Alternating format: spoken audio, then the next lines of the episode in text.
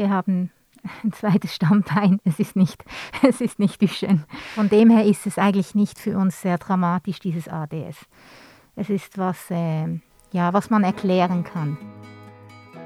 Das ist Diagnose Duchenne, das Leben mit der Muskeldystrophie. Der Podcast über eine genetische und progressive Muskelerkrankung von der Swiss Duchenne Foundation Progena. Diese Krankheit betrifft vor allem Knaben und jedes Jahr wird einer von 3600 damit geboren. Dabei ist eine frühe Diagnose von großer Bedeutung, um therapeutische Maßnahmen von Anfang an gezielt einsetzen zu können. Mein Name ist Amila Regic und ich setze mich hin mit Betroffenen und Angehörigen und spreche über ihre alltäglichen Hürden, Hoffnungsschimmer und Lebensmottos. Dabei unterstützen mich auch Ärzte und Fachpersonal mit ihrem Wissen. In dieser Episode schauen wir uns das Gehirn an. Gibt es eigentlich einen Zusammenhang zwischen kognitiven Einschränkungen und Duchenne? Und wie sieht das Leben eigentlich mit einer Zweitdiagnose wie ADHS oder dem Asperger-Syndrom aus? Jemand, der mir auf diesem Gebiet weiterhelfen kann, ist Dirk Fischer. Er ist leitender Arzt in der Neuro- und Entwicklungspädiatrie im UKBB im Universitäts- und Kinderspital Beider Basel. Ich wollte von Dirk Fischer zunächst wissen, welchen Zusammenhang es zwischen Duchenne und den kognitiven Einschränkungen gibt. Das ist eine ganz gute Frage. Es ist nicht zwingend, würde ich mal sagen. Aber was wir natürlich zum einen wissen, das Dystrophin, dieses Eiweiß, wird nicht nur im Muskel exprimiert, nur hat es am Muskel die verheerendsten Auswirkungen. Aber ähm, beispielsweise gibt es dieses Eiweiß auch im Gehirn. Und wenn es da fehlt, hat man sich jahrelang gefragt, ja, hat es in Nervenzellen überhaupt eine Funktion? Mechanische Stabilität ist ja wohl kein Thema, aber äh, trotzdem kann es irgendwie einen Einfluss haben, wenn die Zelle nicht normal aufgebaut ist. Und man muss sich das so ein bisschen so vorstellen. Ähm, wir haben ja eine Gleichverteilung vom IQ in der Normalbevölkerung. Da ist sozusagen der IQ 100 ist der Mittelwert und die Hälfte ist drüber und drunter. Und äh, bei den Kindern mit Duchenne ist der Mittelwert sozusagen ein bisschen verschoben zu dem weniger intelligenten Bereich. Das heißt, wir haben einfach auch sehr intelligente Kinder, aber wir haben überdurchschnittlich viel, ich sag mal, durchschnittliche oder leicht unterdurchschnittliche und wir haben ein paar mehr Behinderte sozusagen, die große Probleme haben. Was sind da so die meisten so Zweitdiagnosen, die vorkommen? ADHS, Aspergers hört man oder gibt es da andere Sachen, die. Ja, es ist nicht nur, also mal Kognition wäre ja sozusagen geistige Behinderung, wenn es sehr ausgeprägt ist, aber es gibt natürlich auch psychische Verhaltensauffälligkeiten. Und wir haben auch hier ein paar Patienten, die haben Asperger, die sind emotional nicht so in der Lage, also eine leichte Form von Autismus, so gut emotionalen Kontakt mit anderen aufzunehmen.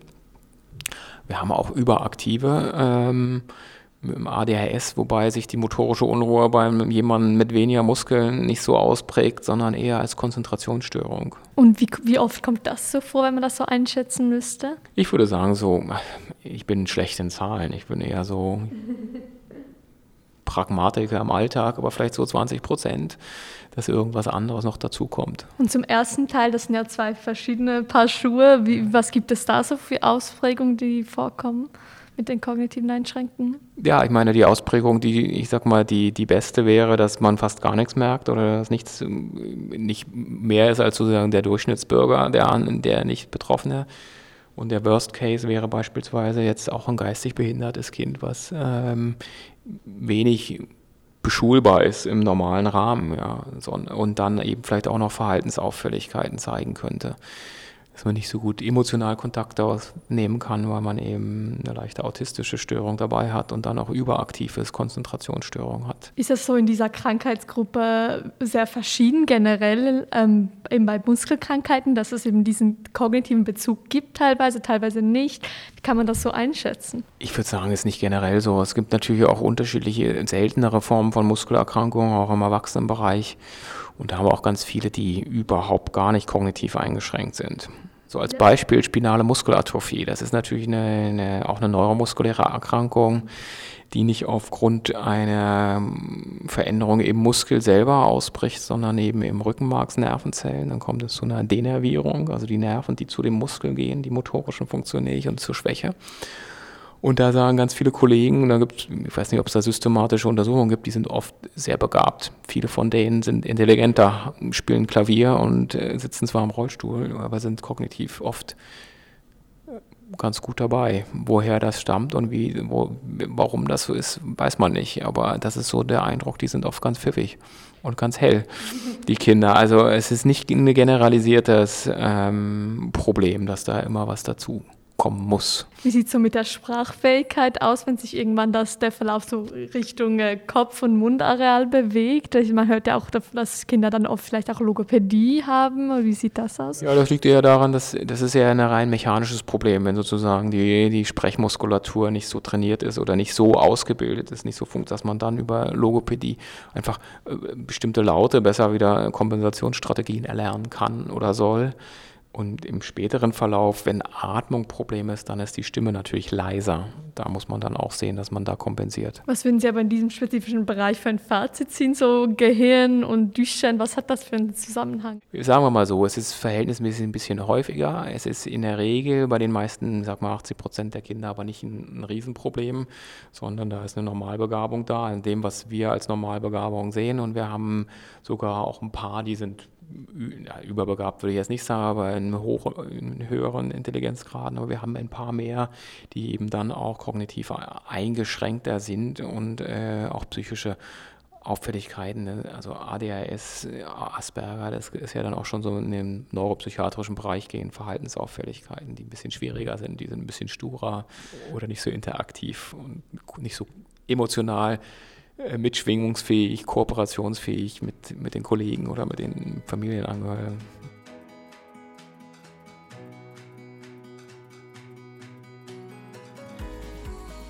Aber wie ist es eigentlich tagtäglich mit einer Zweitdiagnose zu leben? Macht es das Ganze schlimmer oder gibt es sogar auch Vorteile? Das erzählt uns Natalie. Natalie und ich hatten während dem Interview beide aus Sicherheitsgründen Masken an. Deshalb könnte man uns während dem Interview etwas lauter atmen hören. Ich wollte von ihr zunächst wissen, was sie genau mit Duchenne zu tun hat oder was ihre Berührungspunkte damit sind. Ich habe einen mittlerweile zwölfjährigen Sohn, bei welchem kurz vorm zweiten Lebensjahr die Muskeldystrophie Duchenne äh, diagnostiziert wurde. Du hast gesagt, kurz vor dem zweiten Lebensjahr. Das heißt, du lebst schon eine Weile damit, mit dieser Diagnose. Ja, wir leben schon eine ganze Weile damit und ja, äh, ist, ist angekommen, ist aufgenommen, nicht gewünscht, aber ja, wir ähm, haben uns damit arrangiert und probieren äh, alles so gut wie möglich in den Alltag einzubeziehen und uns nicht zu fest äh, davon beeinflussen zu lassen. Du hast gesagt, das ist ein Teil von euch. Hat hier die Zeit auch mitgeholfen, dass es mit der Zeit besser wurde? Oder ist es eigentlich immer noch schwer? Man versucht einfach das Beste daraus zu machen. Wie kann man sich das vorstellen? Da gibt es die Up and Downs. Äh, so Intervalls, äh, die werden natürlich immer, was das äh, Tiefere anbelangt, weniger. Zahlt halt alle Wunden quasi. Die Wunde war riesengroß äh, mit der Diagnose, die gestellt wurde. Und ähm, wo man zuerst nur noch schwarz malt und schwarz sieht. Wir ähm, haben die Zeit, äh, die uns geholfen hat, mit x äh, verschiedenen Situationen, die uns entgegengekommen sind, Lebenssituationen, äh, Bekanntschaften, Fachleute, die uns weitergeholfen haben, allenfalls und natürlich mit äh, also auch betroffenen äh, Familien. Äh, das hat uns alles sehr geholfen, mit dem klarzukommen. Jetzt ist das quasi die Rede von der ersten Diagnose. Ihr habt ja dann auch eine zweite Diagnose bekommen. Ähm, kannst du uns da etwas mitnehmen? Wie, wie war da dieser Zeitraum zwischen der ersten und zweiten Diagnose? Wie, wie lange war das so dazwischen? Das war circa vor zwei Jahren, also da war er zehn, sprich dann acht Jahre danach. Ja, für mich ist Diagnose so dramatisch dann. Äh, wenn du eine Diagnose wie Duchenne bekommst, ist das das ist, das ist einfach, äh, ja, das, das kannst du nicht beschreiben. Und äh, so die Diagnose jetzt äh, ADS ist ähm, dementsprechend, ah ja, okay, ist in Ordnung. Ähm, wir gehören dazu. Auf der einen Seite ähm, auch so ein bisschen, es gibt immer wieder so Situationen, was, was ist jetzt äh, krankheitsbedingt, was ist aufgrund von Duchenne und was ist aufgrund von halt irgendwas anderem. Wie lebt sich das so im Alltag jetzt mit dieser zweiten Diagnose, vielleicht auch in Kombination mit der ersten? Ist das irgendwie, macht es das noch viel schwieriger oder kann man das gut in den Alltag integrieren? Nein, es macht es nicht viel schwieriger. Es ist mehr so, ah, man hat einen Anhaltspunkt, man, ähm, also im Vorfeld war so, okay, er hat die Krankheit Duchenne, Krankheit Duchenne und was, was fällt alles da dahin? Ähm, vom körperlichen, vom halt auch vom, was ist Charakter, was ist krankheitsbedingt, was ist das jetzt mit dem kognitiven, gehört das auch noch zum Krankheitsbild? Und dann war das mehr so, ah, okay, das ist jetzt nicht Duchenne, äh, das ist das ADS und äh, dementsprechend geht man mit dem natürlich ein bisschen anders um. Also man ist anders in der Reflexion, man ist anders in der Transparenz dem Kind gegenüber. Das heißt, es war noch schwierig am Anfang, es gab diese Vermischung, ihr konntet nicht gerade einordnen, was jetzt zu was gehört. Genau. Ist es auch altersentsprechend, so sprich jetzt Trotz, äh, Trotzphasen zum Beispiel, so das ist eine Unmenge äh, von Lebenssituationen, wenn ein Kind durchgeht, wo man nicht eben, wo man nicht weiß, ähm, was ist was. genau. Und jetzt versucht ihr das wirklich auch einzuordnen, das gehört zu dem oder ihr nehmt einfach alles so als Gesamtpaket? Wie kann man sich das vorstellen? Was hilft dir da? Wir probieren einfach ähm, mit ihm sehr offen zu sprechen, auch ähm, über, über Duchenne, über ADS, was gestellt wird, was, was er natürlich auch ganz genau weiß. Also er hat das ja alles mitbekommen. Wir verblümeln nichts wir sind ja dem offen und reden offen und ich denke, das ist so ein bisschen für uns der Schlüssel zum Ganzen, dass es äh, alles sehr harmonisch sein kann. Du hast gesagt, ihr sprecht die Sachen sehr offen an. Wie sieht das genau aus? Kannst du uns ein Beispiel nennen? Wie kann ich mir das jetzt vorstellen, wenn ihr irgendwie eine Situation habt, wo du jetzt sagst, nee, das, das sprechen wir ganz offen an und da verpacken wir auch nichts schöner, als es ist? Es gibt einige Beispiele, halt, wenn er sich äh, beispielsweise jetzt gerade ähm, in der Schule nicht benehmen kann, wenn er nicht ruhig sein kann, wenn er sich mitteilen muss unbedingt, dann ähm, reden wir ganz offen mit ihm darüber, dass das nicht geht, dass ähm, klar ist er vielleicht äh, gefrustet wegen etwas, äh, weil er das nicht geschafft hat.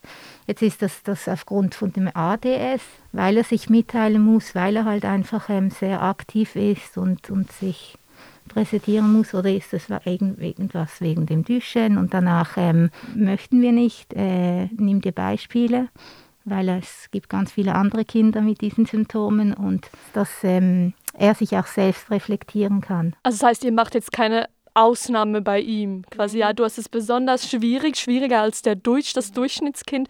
Das macht ihr nicht. Nein, wir sind, äh, möchte ich mal behaupten, fast noch ein wenig strenger. Es ist ja so, wenn man, wenn man diese Diagnose hört, hat man automatisch so das Bild von Ritalin und diesen Medikamenten, die man nehmen muss, vor sich. Ähm, wie sieht das aus? Habt ihr das ausprobiert? War das ein Thema? Wie, habt, wie seid ihr mit diesem Thema Medikamente auch für Leonardo spezifisch damit umgegangen? Medikamente begleiten uns seit ganz langer Zeit jetzt. Das äh, Ritalin, also Form von Ritalin, kam dann noch dazu. Wir haben dem zugestimmt, wir probieren das aus. Es äh, war ein Zusatz und gerade während des letzten, ersten Lockdowns, das wir, den wir hatten, also Homeschooling hatte, habe ich gefunden, jetzt gebe ich ihm das nicht mehr, Moment lang. Ich möchte schauen, was passiert und habe das abgesetzt ohne das Wissen irgend, von irgendwem, weil ich es auch noch interessant fand, wie reagieren Lehrer darauf, wenn sie es dann erfahren. Ich habe es jetzt gar nie mehr angesprochen und es kam nie im Feedback. ich habe dann mit einer Therapeutin noch gesprochen und gesagt, dass, dass ich das abgesetzt habe und es geht. es geht ohne das. Und wie war das für Leonardo? War das für ihn auch eine Entlastung irgendwo durch, so eine, ein Medikament weniger? Er hat schon länger darauf angesprochen, auch dass er nicht noch mehr Medikamente nimmt. Er nimmt wirklich viel Medikamente wegen dem Duschen. In der Zeit konnten wir das Beste tun, ihn aufzuklären, vielleicht so ein bisschen mit der Situation und äh, ihm ein Bewusstsein dafür zu schaffen. Und ja, jetzt haben wir es losgelassen und es funktioniert. Also er hat aufgenommen, er war offen für die, für die Informationen, denke ich, und weiß jetzt ganz äh, intuitiv. Wie geht er im Alltag damit um? Einerseits jetzt mit der Duchenne und andererseits auch mit der Zweitdiagnose. Wie, wie erlebst du das? Auch Zweitdiagnose ist für ihn etwas, um sich festzuhalten. Das hat er das hat er genau wie alle anderen. Das belastet ihn nicht so.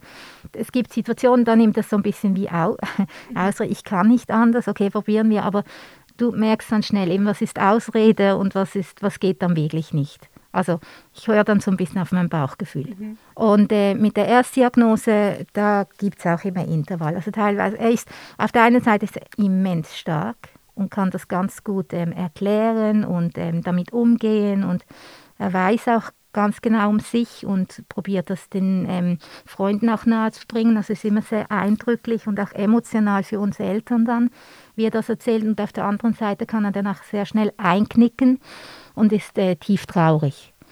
Weil er also sagt oft, ich würde gerne Fußball spielen und ich würde auch gern so einen Scooter haben und, und, und. Oder?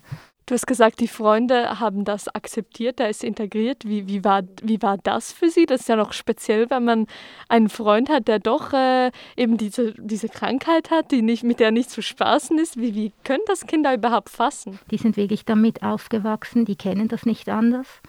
Äh, die hinterfragen teilweise so, ah, wie wäre Leonardo wohl ohne Rollstuhl? Aber das kommt teilweise so, aber ansonsten ist das absolut normal. Und in der Schule auch, also er ist von Anfang an, also von der ersten Klasse ähm, an in diese Primarschule gegangen. Also er ist jetzt sechs Jahre dort und die Kinder auch dort, die kennen ihn nicht anders. Sie sind auch mit ihm aufgewachsen und ja, mittlerweile ist es so, also er hat äh, seit ein bisschen mehr wie ein Jahr so einen Elektrorollstuhl und äh, da stehen die Kinder hinten drauf, also er ist da schon ein bisschen... eine Attraktion fast. er ist eine Attraktion, genau. Er spielt teilweise Taxi und so. und äh, nee, das ist äh, ein großer Vorteil mit so einem Elektrorollstuhl. Da ist noch, natürlich noch besser integriert. Und ja, kommen Kinder geben, dann sitzt er auf dem Sofa und die Kinder im Rollstuhl. Die, also die Kollegen von ihm.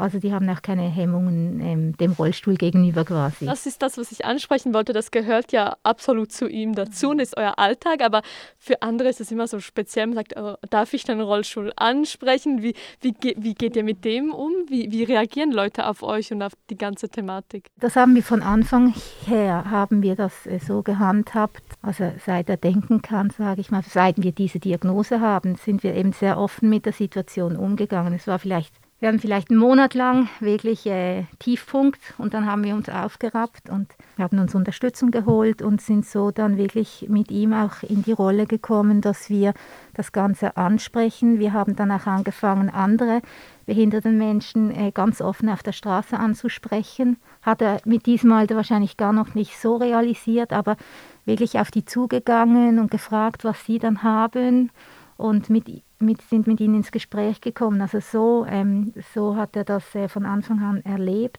Wir haben ihm halt immer erzählt, es geht halt nicht so wie, also er kann vielleicht nicht so schnell Treppen gehen oder kann ähm, nicht auf die Rutsche ähm, gehen oder, oder, oder. Mhm.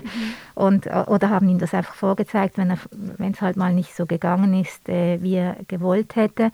Haben das auch immer gleich mit Eltern auf dem Spielplatz zum Beispiel kommuniziert und äh, es gab mal ein ganz schönes Erlebnis, da war um, um die also Kindergartenalter, da ist er wirklich eine recht steile ähm, äh, so Sprossenleiter raufgelaufen und das ging wirklich sehr langsam.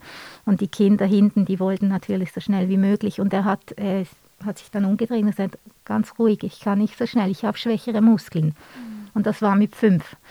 Also, und dann war da schon so ein bisschen, ah, okay, das, äh, wir sind, glaube ich, auf einem guten Weg. So wenn man sich so den Alltag vorstellt, wo genau braucht er jetzt konkret Hilfe und wo, was kann er eigentlich selber schon gut regeln? Wie kann man sich das vorstellen? Wir sind äh, grundsätzlich so ein bisschen sein Schatten.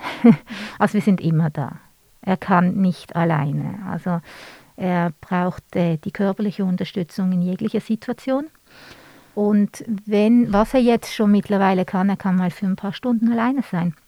Da hat er sein Handy nebendran und wir sind immer äh, erreichbar und wenn was ist, rennen wir. Also wir machen, wir machen uns auch immer solche Fenster, dass er mal eben aufgrund äh, zum Lernen für die Selbstständigkeit, dass er alleine ist und dass er auch alleine loszieht.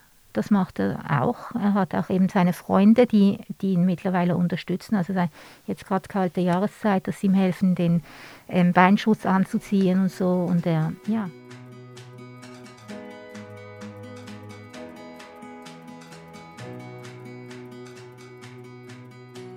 wenn wir das so jetzt ein bisschen wie zusammenfassen würden, wo siehst du mit der Zweitdiagnose bei Leonardo jetzt so zusätzliche Schwierigkeiten oder gibt es auch Bereicherungen auf der anderen Seite, die vielleicht andere nicht haben? Du hast es schon kurz angetönt mit, dass er sehr extra, also extrovertiert ist. Das gibt ihm auch ein gewisses Selbstgefühl.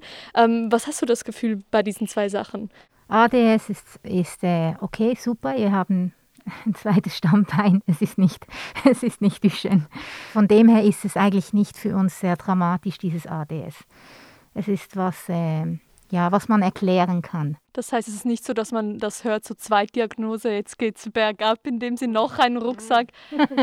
nee, es ist mehr so, okay, er, er, gehört auch dazu. Wir sind immer froh. Also ich denke teilweise auch, wenn ich andere äh, Mütter mit gesunden Söhnen, denke ich immer so, ah, es ist doch eigentlich schön, dürfen wir solche Lebenssituationen erleben? Dürfen wir das Kind haben? Dürfen wir es führen?